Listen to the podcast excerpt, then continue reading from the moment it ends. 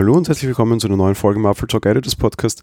Tja, normalerweise muss man hier so äh, alle Quartal, wenn man es relativ streng nimmt, und das tue ich sehr gerne, eine Folge über Apple und ihr Engagement in China machen. Und ihr Engagement bedeutet in dem Fall leider auch die Kooperation mit einer nicht ganz so naja, sagen wir mit einer Regierung, die Demokratie anders definiert, als wir das hier tun. Andere Länder, andere Sitten, das ist eine etwas äh, kolossale Untertreibung. Im Endeffekt, ja, Zensur ist dort ein großes Thema. Wir kennen die große chinesische Firewall, mit der Chinesen einfach nicht quasi in das freie Internet können. Und wir hatten letzte Woche leider das Thema hier und wir müssen hier ein bisschen nachschärfen, was das Ganze ein bisschen noch schwieriger und komplexer macht. Apple hat letzte Woche HK Live aus dem App Store entfernt.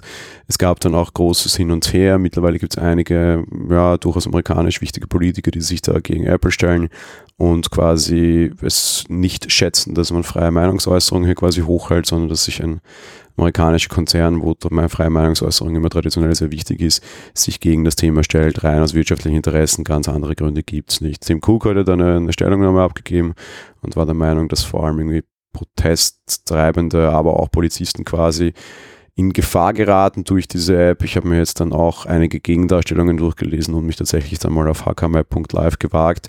Und wenn ich eins sagen kann, ich kann dort nicht erkennen, dass vor allem irgendwelche einzelnen Polizisten irgendwie markiert werden. Es werden Truppen gezeigt, auch durchaus nicht die Truppenstärke. Es wird vor allem sehr stark auf den Einsatz von Gewalt und auch von, von Tränengas hingewiesen, durchaus ein Feature, das sehr praktisch und sehr wichtig sein könnte. Eine andere Entwicklung gab es dann auch die Woche, die für durchaus einiges Aufsehen sorgte, nämlich, dass Safari Nutzerdaten an Tencent schicken soll. Es gibt ja das Feature der Betrugswarnung und dabei soll Apple die IP-Adresse an Tencent weitergeben, das betrifft nicht nur China, zumindest war das die Aussage zuerst, sondern das betrifft auch einfach überall alles und Apple schickt einfach IP-Adressen an Google und an Tencent in China. Kann man jetzt eine lange Diskussion darüber aufmachen, wer besser von den beiden ist, möchte ich an dieser Stelle aber gar nicht. Das wäre dann wohl die Folge für einen anderen für einen anderen Podcast.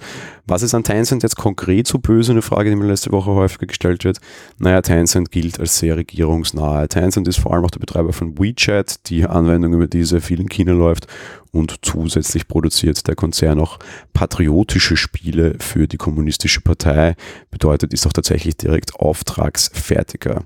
9 to 5 Mac hat dann eine Stellungnahme von Apple bekommen, die macht dann so ein bisschen Licht ins Dunkel und ganz so schlimm dürfte es nicht gewesen sein. Das Safari Fraudulent Website Warning Feature soll angeblich nämlich nur die URL selbst überprüfen und diese anhand von Listen von Websites von bekannten Firmen eben wie Tencent und Google abprüfen.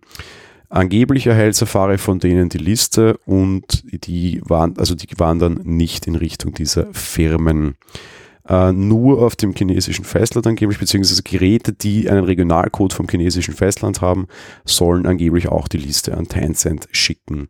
Die tatsächliche URL einer Webseite, das sagen sie mal auf jeden Fall, bleibt dem Browseranbieter ja quasi verborgen. Da wird nur ein Hash gebildet, so eine Checksumme quasi, wobei fairness halber so Checksummen kann man auch rückrechnen, vor allem wenn man eine sehr große Datenbank hat und wenn man die entsprechenden Funktionen hat und die Rechenpower. Tencent hat die ganz sicher auch.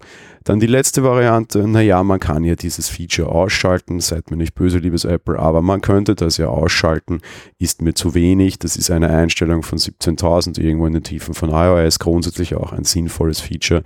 Aber tja, man kann das auch ausschalten und es ist per Default angeschaltet, ist ein bisschen komplexer, als es denn dann klingen mag. Das dürfte auch das ganze Thema sein. Bin gespannt, ob es da noch Nachlese dazu geben wird. Wenn ja, melden wir uns an dieser Stelle. Und ebenfalls andere etwas äh, unangenehme Geschichte, die halt wieder so ein bisschen nach Zensur stinkt. Apple TV Plus startet nächste Woche am Freitag und da gibt es auch eine Meldung, was China betrifft. Der Dienst wird offenbar auch dort starten oder wird geplant, dass er halt irgendwie auch in China einen Fuß fassen soll und dort soll Apple entsprechenden Creatoren, also halt quasi Firmen, die Filme oder Serien für Apple TV Plus vorstellen werden, gesagt haben, dass man dort China nicht negativ oder besonders negativ darstellen soll, weil das natürlich ein Problem ist dort bei der Freigabe. Generell Filmindustrie in China ein durchaus schwieriges Thema. Dem werde ich mich vielleicht mal irgendwie auch noch in einer Folge dann widmen. Ähm, ja, verständlich ist es ein bisschen, aber halt auf der anderen Seite quasi auch da, Film und, und Serien sind durchaus auch ein Mittel der freien Meinungsäußerung und greifen durchaus auch gesellschaftliche Probleme auf. China und die Rest der Welt gemeinsam ergibt gesellschaftliche Probleme und Spannungen, wie wir bei Apple sehen.